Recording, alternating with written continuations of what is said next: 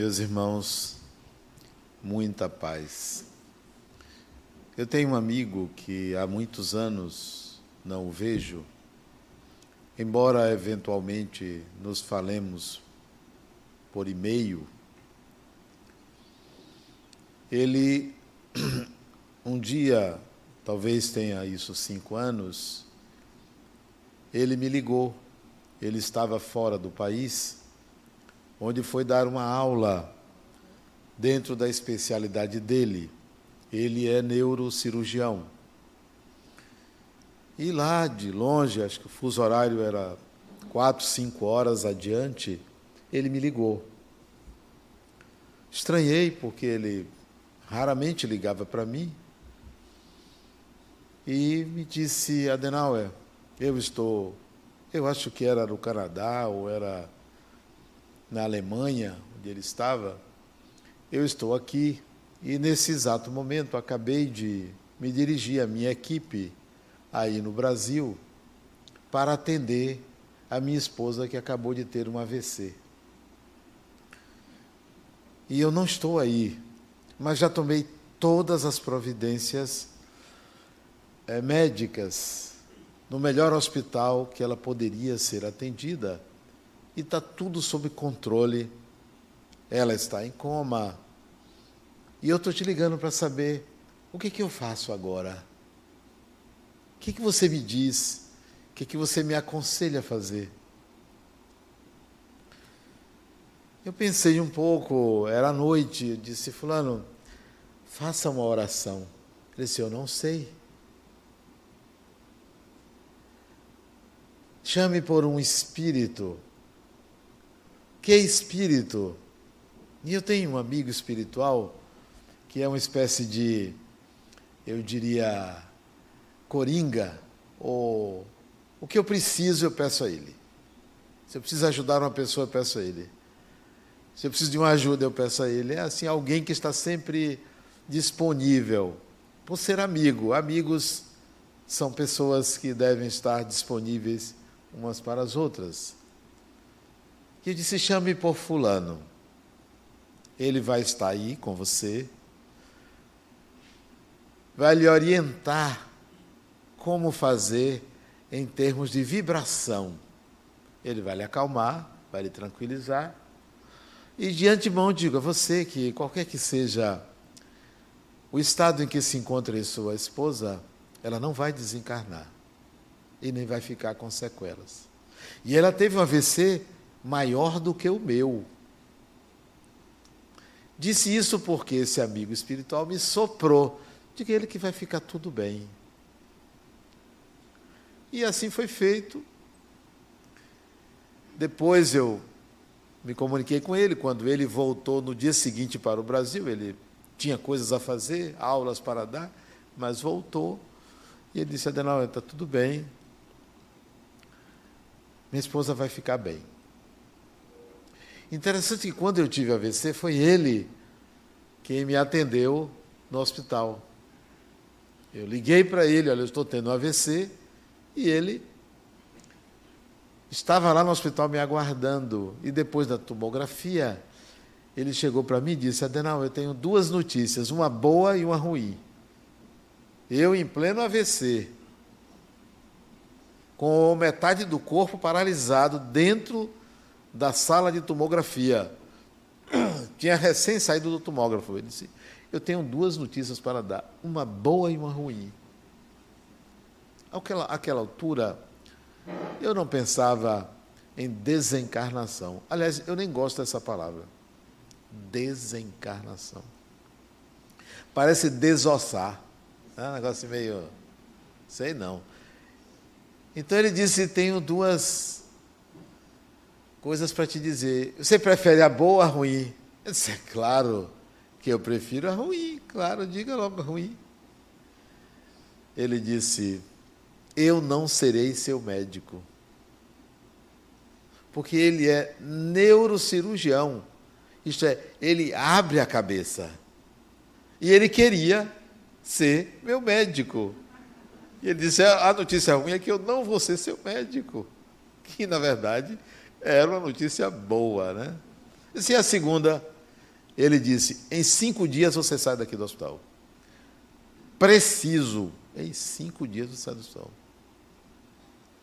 E de fato, não evoluiu. E eu saí em cinco dias. Pois esse indivíduo passou por essa situação, estando fora do país, e a esposa dele aqui teve um AVC de grande proporção.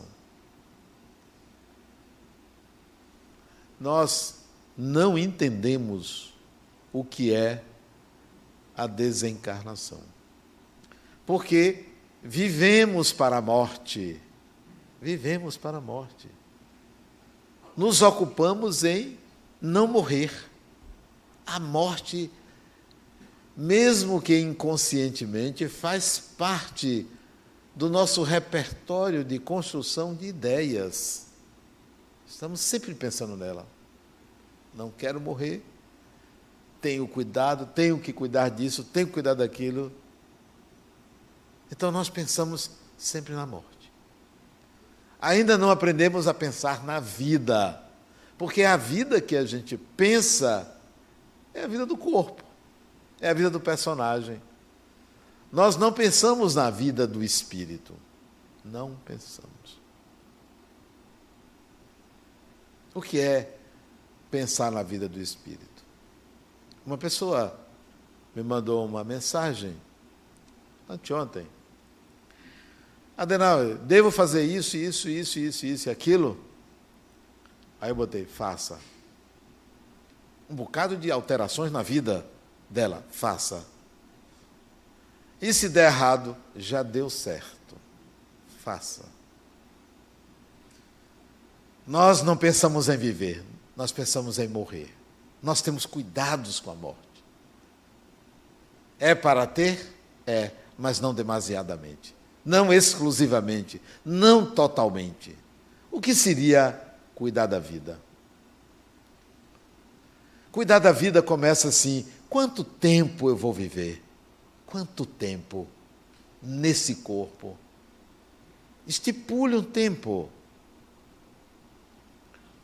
Um dia? Bom, talvez em 24 horas esse corpo venha a morrer. Então, o que, que eu posso fazer num dia? Se eu tiver que fazer alguma coisa muito importante, olha, eu vou fazer. Porque eu posso morrer amanhã. Então eu vou fazer logo. Isso é viver. Uma semana, mesma coisa. O que é viver? Pô, só tem uma semana. Então tem coisas que eu quero fazer e que dá para ser em uma semana. Eu vou fazer. Um mês? Mesma coisa. Mesmo pensamento. Um ano? Quanto tempo você tem? Você não sabe. Estipule então um prazo eu me dei 80 anos. Tenho 12 pela frente. 12. Está de bom tamanho, 12. Uma dúzia. É até um nome bonito. Uma dúzia. Né?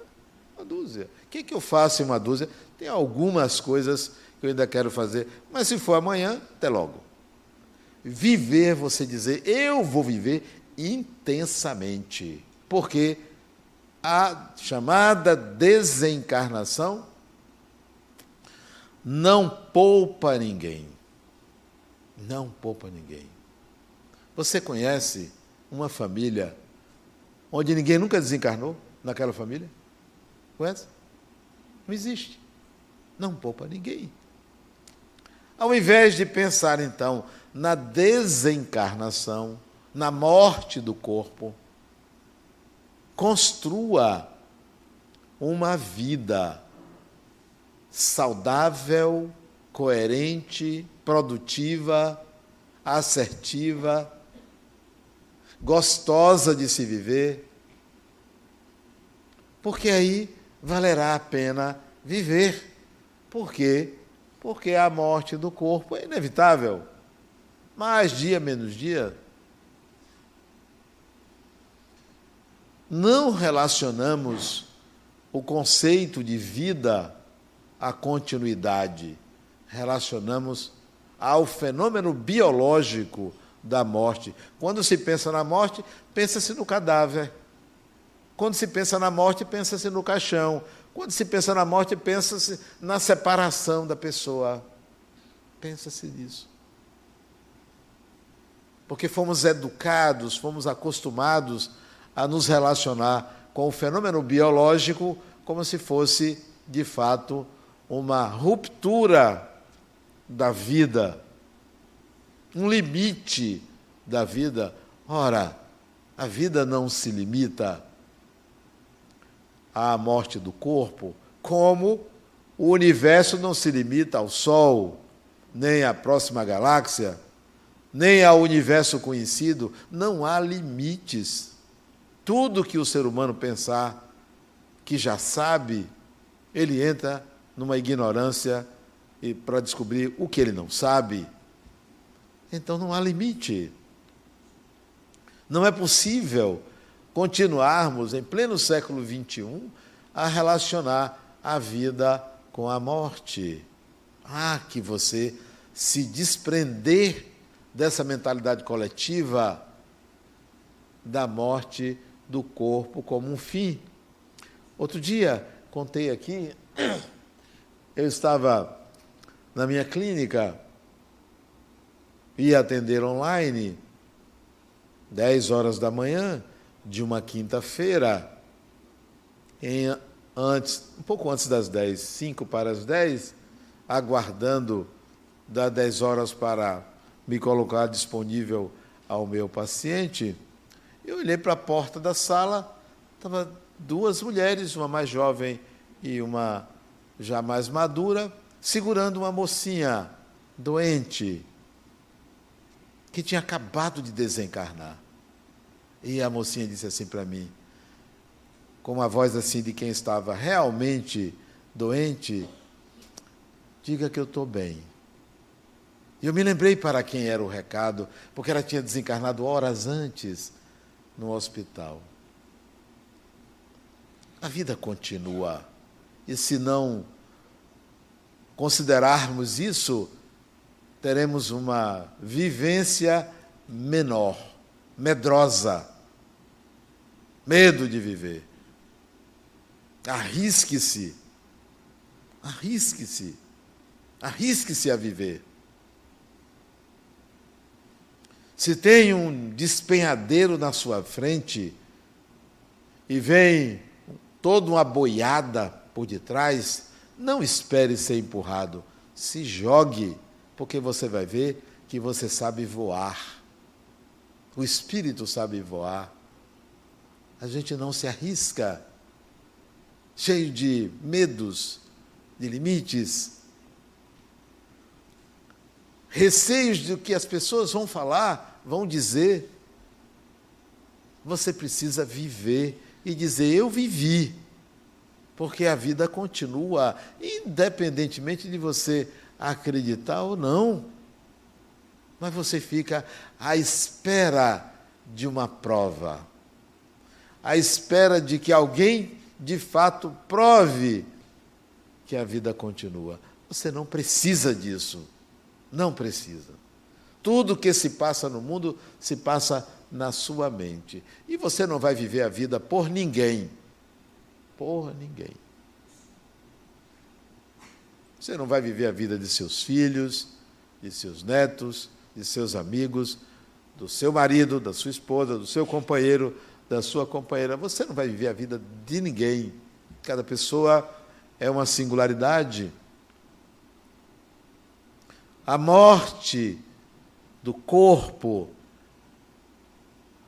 a distância psíquica de uma pessoa, de suas relações, mãe, pai, irmão, irmã, filho, que venha a desencarnar, tem que ser preenchida, esse vazio tem que ser preenchido por algo que significa eu agora tenho que viver, já que Fulano não estar mais comigo, eu vou viver. Eu vou preencher com algo, porque ninguém é substituível. Ninguém é substituível e ninguém é insubstituível nas funções, mas a pessoa não é substituível. Ninguém vai substituir um filho seu, ninguém vai substituir a mãe, o pai, o marido, a mulher, o companheiro, ninguém vai substituir. Há que você colocar algo seu quando aquela pessoa desencarna. Muito tempo atrás eu imaginei se eu ficar viúvo, né? Esposa falecer, imaginei se minha filha falecer, se meu filho falecer, se minha outra filha falecer, minha mãe, meu pai. Claro, isso é pensamento para se bater na mesa? Não. Acolha o pensamento e diga: que faço? Vou sentir, mas a vida continua. Há alguma razão para que aquela pessoa se ausente da sua vida com a morte do corpo? Há alguma razão? E essa razão tem que ser encontrada em você? Quando meu pai me disse, meu filho, eu vou morrer, Ok, meu pai. Claro, todo mundo morre. Que lucidez fantástica. Saudável ele, lúcido. Dizer: Eu vou morrer. Me prepare para a morte. O que é que eu vou encontrar do outro lado? E meu pai não era espírita, nem entendia de espiritismo, mas a lucidez aos 85 anos. Vou morrer, meu filho. E seis meses depois ele foi. Até logo, boa viagem. Vida digna, vida produtiva e a gente ficar lamentando a morte de uma pessoa, não lamente a morte de ninguém, nem a sua. Nem a sua. O Espiritismo vem para dizer isso: olha, a morte é certa, agora a vida é opção, a morte não é opção. A pessoa mais maravilhosa do mundo pode desencarnar agora. Não é opção assim. Não, eu sou bom e não desencarno. Não existe isso. A morte não tem ética. Não tem, não tem moral. Ela vale para todos, pretos, brancos, amarelos, cor-de-rosa. Azuis, vermelhos, brancos e tudo. Homens, mulheres, gays, lésbicas, a morte não pergunta o que é que você acredita, se você fez o bem, se você fez o mal não pergunta. Agora, a vida é escolha. A vida sim é escolha. Qual é a sua escolha? A desencarnação? Vem. Eu me lembro também, muitos anos atrás, eu fui dar passe numa mulher ali na Graça. Muitos anos, deve ter uns 30 anos. Mas eu, quando fui, assim, a família me pediu, frequentavam o mesmo centro, ali no Instituto Kardecista, disse, eu vou lá, vou, vou dar um passe. Mas eu já fui assim, essa mulher vai desencarnar. Eu vou dar o passe, mas ela vai desencarnar. Não sabia nem o problema dela. Mas vou, tinha prometido. Iam dizer que foi meu passe que desencarnou a mulher. Aí eu fui. Cheguei lá, um apartamento enorme. A sala, eu acho que devia ser metade desse auditório. Um apartamento assim, enorme. Acho que tinha uns 600 metros quadrados, não sei. Sei que era um negócio grande. Aí sentei ali, esperei. A senhora estava lá no quarto, devia ter uns 70 anos. Quando eu estava esperando, eu me perguntei assim: essa mulher vai desencarnar? E eu vi a resposta muito clara. Em 48 horas ela desencarna. Nós estamos desligando ela. E vamos usar dos seus fluidos para isso. Olha. Sabe o Senhor Morte? Era o Senhor Morte. Mas, paciência. Fui lá, deu passo na mulher. 48 horas depois, a mulher foi. A família me avisou. A vida continua. Duas semanas depois eu fui dar passo para uma menina no Hospital Santa Isabel. Foi numa, num domingo. Quarta-feira a menina desencarnou. Isso é que é passe forte. Alguém quer tomar passe meu? Não. é o passe da desencarnação. Né? Não foi só esses dois, não. Já teve uns três ou quatro casos que eu vou dar passe e a pessoa desencarna. Você vê que fama, né? É uma fama boa, né? É um passe forte. Muitas pessoas, a desencarnação começa dias antes. O desligamento já vai acontecendo. Olha uma desencarnação que começa antes. Aqui, ó. Meus olhos estão desencarnando. Para diminuir a velocidade da desencarnação, eu boto um óculos. Que eu fui no oculista, está ali presente, ele chegou para mim, eu disse, fulano, eu estou vendo melhor de longe. Ele disse, isso é início de catarata. Eu não sabia, eu pensei que eu estava. Né? Não foi, Adilson? Eu pensei que eu estou melhorando a vista, que nada, o negócio você está desencarnando. Olha aqui outro sinal de desencarnação. O cabelo vai desencarnando, né? Você vai desencarnando. Então, a desencarnação começa antes. Se você pegar um livro chamado Somos Seis, é um livro antigo, década de 70, se eu não me engano, tem a desencarnação de uma jovem chamada Volquimar de Carvalho Santos. Ela desencarnou no incêndio do edifício Joelma, lá em São Paulo. Um edifício muito alto, um dos andares pegou fogo e quem estava acima subiu para pegar helicóptero no teto. Quem estava abaixo desceu de escadas. E ela estava num andar é, muito próximo do incêndio. E ela desceu as escadas. Mas no, no segundo lance de escadas, ela se sentiu mal por causa da fumaça, sentou-se no patamar da escada, e aí a fumaça, ela começou a enxergar um vulto que se aproximou dela. Minha filha, não tem mais nada o que fazer aqui. Ela reconheceu o avô dela desencarnado. Ele pegou na mão dela e levou. O corpo ainda estava vivo, tinha desmaiado e levou. A desencarnação, ela pode se dar antes da morte do corpo. Quantas pessoas em coma já desencarnaram? O corpo está funcionando graças ao aparelho. O espírito, ó, até logo, não tem que voltar. Alguns casos, teimosia, o espírito fica ali preso, volta. Teimoso. Para que voltar? Cheio de sequelas, não precisava nem voltar, vai embora. Depois você volta, arranja outro, né? arranja uma mãe. Processo desencarnatório, às vezes, é difícil. A pessoa fica muito apegada ao corpo, muito ligada, sugando as energias da, de, dos membros da família para manter-se naquele corpo. Por isso que tem aquela famosa melhora da morte.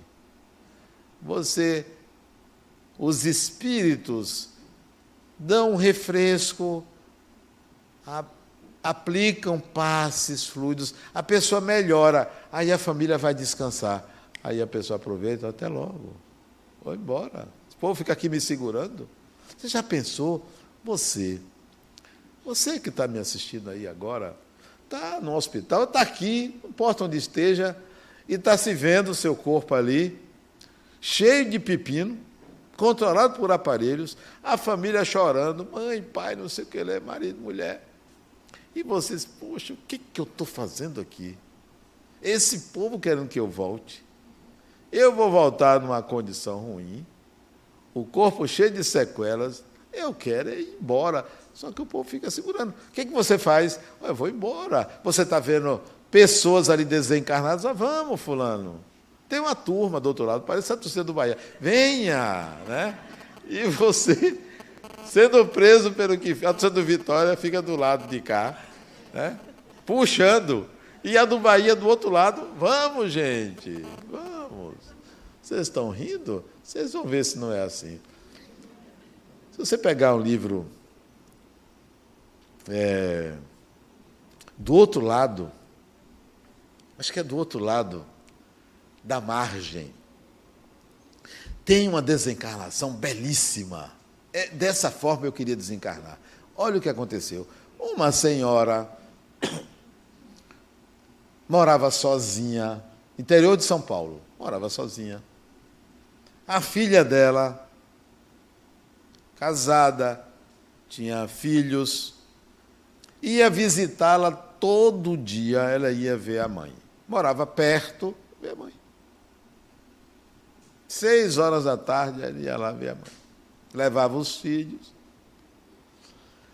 E nesse horário a mãe tomava um remédio. Sabe aqueles remédios de idoso? Eu também tomo, eu tomo três remédios todo dia. Então, todo idoso está precisando de seus, seus remedinhos para tensão, homem para próstata, não sei o que lá. Então, ela tomava lá medicação e a filha ia para lembrar a mãe de tomar medicação. Um dia a filha não pôde ir. Um dia. Falou com a mãe por telefone e tal, que não podia ir. Um dia só, na vida. No dia seguinte, estranhou que a mãe não ligou para ela cedo, como de costume. Foi lá, a mãe tinha desencarnado na madrugada, dormindo. Olha que coisa maravilhosa. Esse é o desencarnado que não dá despesa. Né? Hospital. Os planos de saúde adoram a pessoa que desencarna de, dormindo, porque não tem despesa hospitalar, né? Aí ela se sentiu culpada. Logo no dia que eu não fui, minha mãe desencarnou. Se sentiu culpada. Eu devia ter ido tal. Só que a mãe manda uma carta para a filha, pela psicografia de Francisco Cândido Xavier. Manda uma carta minha querida filha, estou aqui em companhia de sua avó, minha mãe. Não se culpe. Eu ia desencarnar um mês depois. Um mês. Mas olha o que aconteceu. Naquela noite, como de costume, eu fui dormir. E o espírito, quando o corpo dorme, sai, vai para onde quer.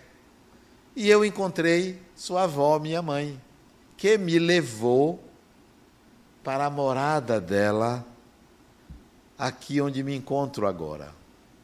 Um lugar belíssimo. Ela me mostrando: Olha, minha filha, não volte, não, fique aqui. Mas minha mãe tem sua neta lá, tem meus netos. Fique, minha filha. Fique aqui. Tem lugar para você. Olha que convite. Vocês aceitariam? tem gente que mora mal aqui e aceitaria, né? tem gente que paga aluguel, né? Que mora de favor, que está devendo um convite desse, opa, deixa lá. Só que ela disse: Não, minha mãe, eu quero voltar. Eu quero ir para o corpo. Aí a mãe dela disse: Minha filha, em um mês, nós estamos preparando o seu retorno. Seu coração não aguenta mais. Você vai voltar.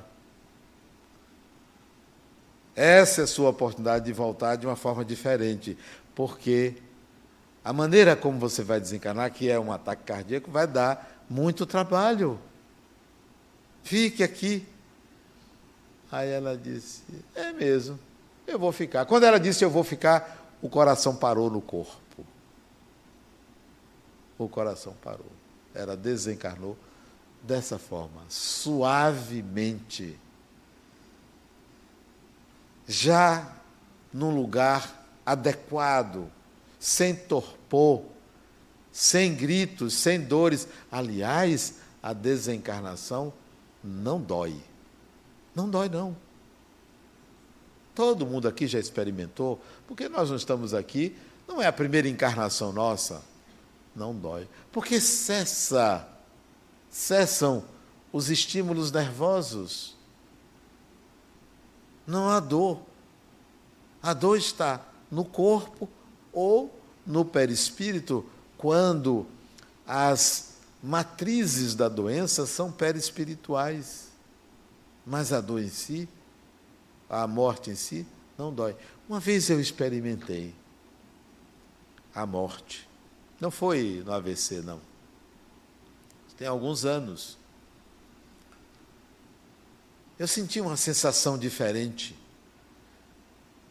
um entorpecimento dos sentidos. Parecia que eu ia desmaiar. E aí eu deixei acontecer e me vi fora do corpo, mas com uma sensação muito agradável. Eu acho que é a sensação de quem usa droga. Embora eu nunca usei, mas acho que deve se parecer com aquilo. Porque era uma coisa assim muito agradável. E eu mesmo disse: Poxa, é isso que é a morte? É, é isso que é a morte. Eu voltei. Deu nem para ficar no gostinho, né? Podia ter ficado mais um tempinho. Voltei. Não, não se preocupe, porque tem assim, tem gente que diz assim, eu não quero é sofrer. Como assim, cara pálida? Você não vai sofrer nada. É a continuidade do eu. Você não sente nada, absolutamente nada em relação às dores físicas.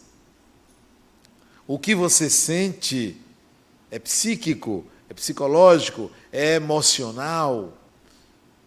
Por causa da cultura materialista, hedonista, o que você sente é perda,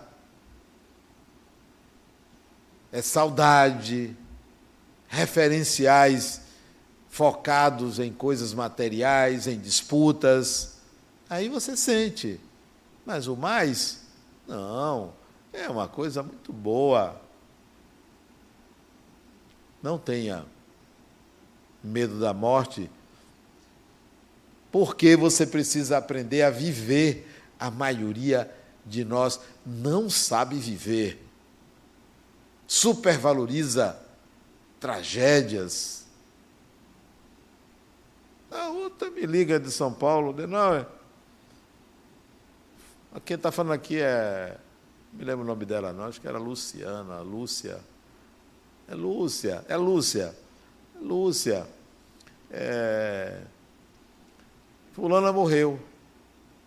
Esmeralda, o nome da irmã dela. Esmeralda morreu. Eu disse, oh, que ótimo, eu, né? Mas foi, sabe aquele instinto? Que ótimo. Seu Adenauer, eu estou te falando que minha irmã morreu. Fulana, eu conversava com ela, inclusive estive aí em Campinas conversando com ela, ela usando peruca, cabeça carequinha, ela dizendo, Adenauer, eu já estou com metástase, eu vou desencarnar em breve, mas ó, sabe de uma coisa? Está tudo bem, está tudo ótimo, sem problema. Eu só fico preocupado é, com minha irmã, que é muito apegada a mim. Eu disse, fulana, que bom que ela desencarnou. Fechou o ciclo. Ela era preocupada com você. Você está preocupado com ela? Com a morte dela? Que os mortos enterrem seus mortos. Enterrem seus mortos. Tem gente que deixa o morto no limbo ali, o tempo todo morto. Enterre seus mortos. Resolva isso. Fulano foi. A outra aqui, chega a Denal, tem 28 anos que minha irmã morreu. Eu não aceito. Ah, vá tomar banho, criatura. Vá torcer pelo Vitória. Poxa, 28 anos você ali segurando a mulher. Que vazio existencial é esse que lhe faz segurar uma pessoa dentro de você, liberte-se e liberte o outro de você. É a dificuldade de viver. Apega-se às pessoas como se vivessem cortiços. Como se vivesse ali chumbado um ao outro, grudado um ao outro. Liberte a pessoa de você. Somos singularidades. Outra mentalidade coletiva dominante, né?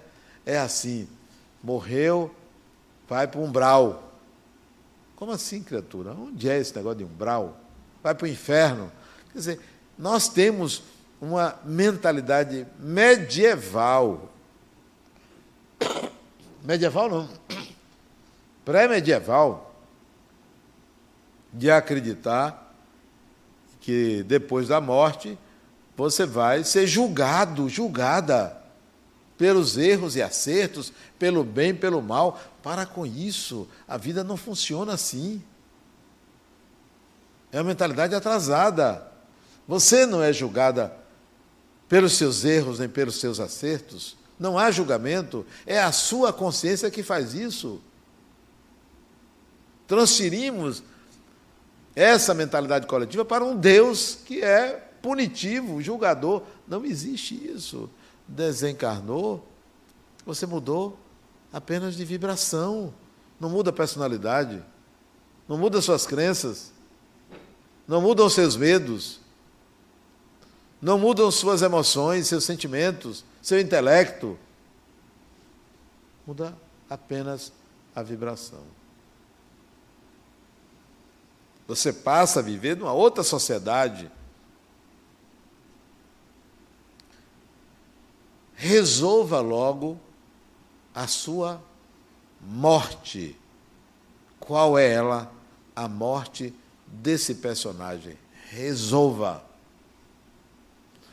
Desencarne antes do tempo na sua mente. Eu já pensei na minha desencarnação, tanto é que eu já durmo assim, ó, já para não, é, é, verdade, eu durmo geralmente assim ou assim, ou então com a mão estirada para não dar trabalho. Tem gente que dá um trabalho danado, desencarnou para poder ajeitar no caixão. Facilite as coisas. Como é que você quer desencarnar? Resolva isso. Não bata na mesa, porque você não atrai. Não existe atração, existe sintonia. Você aqui atrai agora, agora, um programa de rádio? Não. Você precisa sintonizar. Não existe atração, existe sintonia. Ah, Adenal, tem a lei de atração. Não tem lei de atração, tem sintonia. Ninguém atrai ninguém. Nós sintonizamos com o que somos. Sintonia. Tem atração. Ah, eu só atraio coisa que não presta. É porque você não presta, criatura. Não é coisa atrai que não presta. É você que não presta. Ah, eu só atrai gente do bem. Mentira! Nós sintonizamos com seres humanos, bons e maus. Seres humanos. Então, desencarnação, você não vai para umbral. Ah, mas Adenado está lá o livro, Nosso Lar. Nosso Lar foi escrito há 80 anos atrás. O negócio mudou. Mudou. Acabou, chegou alguém lá e disse, vamos limpar esse negócio aqui. Né? Vamos limpar isso, acabou. É igual carnaval, você vai na rua agora tudo limpo. A Limpurbe passou e limpou tudo. É Limpurbe, não é? Passou e limpou tudo. Foi, e foi ontem. No instante limpou. Então, não tem umbral, acabou. O pessoal que morava lá, tiraram, botaram tudo para fora. Era quase uma cracolândia, acabou o negócio. Vocês estão rindo? Acabou, mudou as coisas. É. Então, vamos des desmistificar. É desmistificar, né? Desmistificar a vida como ela é. Ela é o que se passa em sua mente. A vida após a morte, ela é o que se passa na sua mente. Então, Fiquem tranquilos com relação à vida após a morte. Ela se processa da mesma forma que você vive hoje, aqui, agora. Pensa que espírito desencarnado, ou pessoas desencarnadas, não pisam no chão firme? Pisam no chão firme. Não são fantasmas voando assim. É uma mentalidade atrasada. Precisamos entrar em contato com o pragmatismo espiritual, que é o título do meu próximo livro, é sobre isso, gente. Vamos entrar em contato com a realidade, não uma crença. A crença é cega, é ruim, é limitadora.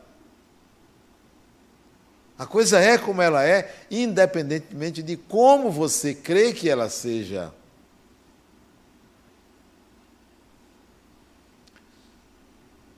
Saiam da morte. Deixe de lado, porque vai acontecer mais dias, menos dias. Esteja com a mala pronta. A minha está pronta há 20, eu tinha 20 anos, ou um pouco menos, estava pronta. Se for agora, vai ser agora. Vamos enfrentar o que a vida oferece. Tenho que fazer escolhas da minha vida, é hoje. Eu vou escolher hoje, agora. Eu quero causar Olha aí uma coisa que vocês deviam fazer. Eu não sei nem se existe esse verbo, o verbo causar. Existe? Eu sei que tem causa. O verbo causar. Cause na vida, faça acontecer. Realize alguma coisa e deixe sua marca, como se fosse um perfume. Deixe seu rastro na vida. Ó, eu causei. Eu não fiquei à espera de um julgamento divino, ó, eu estou fazendo bem. Então, eu mereço alguma coisa. Nem conte com isso. Você pode fazer o bem que for, vai receber uma vassoura para varrer, vai receber alguma coisa para trabalhar, mas para com isso. Você ficar brincando de barganha. Ah, mas eu fiz o mal. Não tem problema não. Você vai encontrar com gente igual a você, não tem, isso não é um problema. Ah, eu fiz o bem, você vai encontrar com gente igual a você, porque ninguém muda. Ah, mas eu me arrependi. Eu adoro esses arrependimentos. Pode se arrepender agora, vá fazer alguma coisa. Vá se capacitar, vá trabalhar. Não tenham medo da morte, porque ela é senhora ela é absoluta. Ela não é uma mocinha virgem, não. Nem um jovem, feito Brad Pitt naquele filme Encontro Marcado. Assistiram esse filme? Encontro Marcado? Pois é. Não teve jeito. Ele se apaixonou pela menina lá, mas teve que levar o pai dela. Não tem jeito, não tem saída, você pode barganhar. É igual a Sísifo, no mito de Sísifo ele tenta, tenta driblar a morte. É condenado a levar uma pedra até lá em cima, a pedra cai, rola de volta, ele tem que subir e fica eternamente nisso. Isto é, você está condenado, condenada à morte. Então, vamos lá. O que, é que me resta? A vida. Vamos aproveitar. Mas se a gente quer aproveitar a vida, como bom vivan, bom vivant. A gente chama de puer. Puer é aquela pessoa pueril. Sabe que vive daquela vive do carnaval, vive daquele momento? Pueril. A vida não é um momento. A vida são muitos momentos. Tem gente que diz assim, tem que aproveitar a oportunidade. A oportunidade sempre estará disponível, sempre. Agora, amanhã, semana que vem, ano que vem. Porque se fosse só uma, que Deus é esse que limita o espírito a uma única possibilidade? Não. A vida tem múltiplas possibilidades. Aproveite, não deu certo, faça outra. Vá em busca de outra coisa. A questão é viver. Ante a desencarnação, a questão é viver. E viver intensamente. Intensamente. A mãe me fala, Adenal, esse meu filho é maravilhoso, é assim, quietinho e tal. E o outro é um diabinho ali, um cãozinho ali, pimenta. Eu prefiro pimenta. Eu prefiro pimenta. Por quê? Porque ele tem vida. Ele tem vida. Ele é contestador. Ah, mas vai dar trabalho. É, não vai dar trabalho, não. O trabalho que vai dar é o trabalho que você merece que ele tenha. É o que você merece. Não, não se preocupe, não. Olha, seus filhos são espíritos. Seus filhos são espíritos. Não são mais do que pessoas como você. Tem o seu destino, tem sua história. Ah, mas não deu, fulano não deu certo. Não, tem outras vidas, tem outras vidas. Uma vida é um segundo na evolução, é muito pouco. Então, não se preocupe com a desencarnação. Não olhe para o cadáver. Não olhe, não é aquilo. Não é aquilo. É como uma planta que murcha. Mesma coisa. Ah, mas é carne, é a pessoa. Não é a pessoa. Torna-se uma representação. O corpo é uma representação de um espírito. É uma representação da pessoa. Morreu, já não é mais representação. Não, você não vai lá no cemitério onde está lá. Vou lá fazer o quê?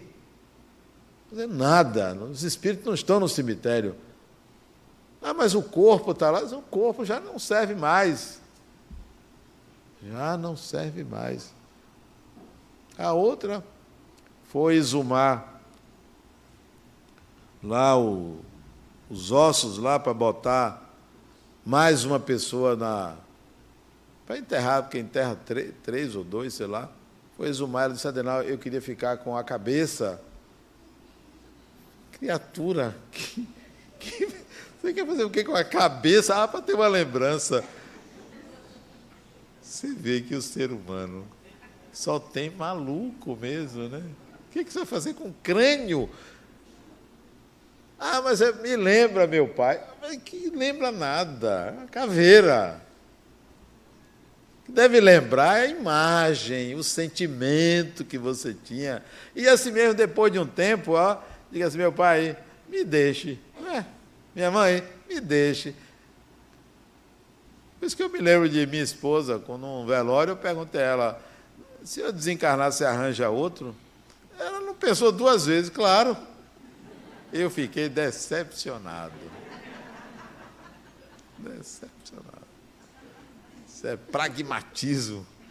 Também eu descontei. Eu descontei. Ela não me perguntou se ela desencarnasse, eu arranjava outra. Olha, sabida. Para não ouvir a resposta. Não me perguntou. Eu esperei. Próximo velório que foi, eu disse, olha, você lembra daquela pergunta que eu lhe fiz? Você não me perguntou se você desencarnasse, você arranjava outra. Ela ficou calada. Disse, Mas eu vou te dizer, eu arranjava outra e era sua irmã. Ah, foi. Eu falei logo, sua irmã. Assim, não esperei ela dar outra resposta. E ainda expliquei, sabe que é sua irmã? Porque é mais jovem, né? Era caçula, né? Era mais jovem, já conhece nossos filhos, né? Ia cuidar. E eu herdaria duas vezes, né? Seriam duas heranças, né?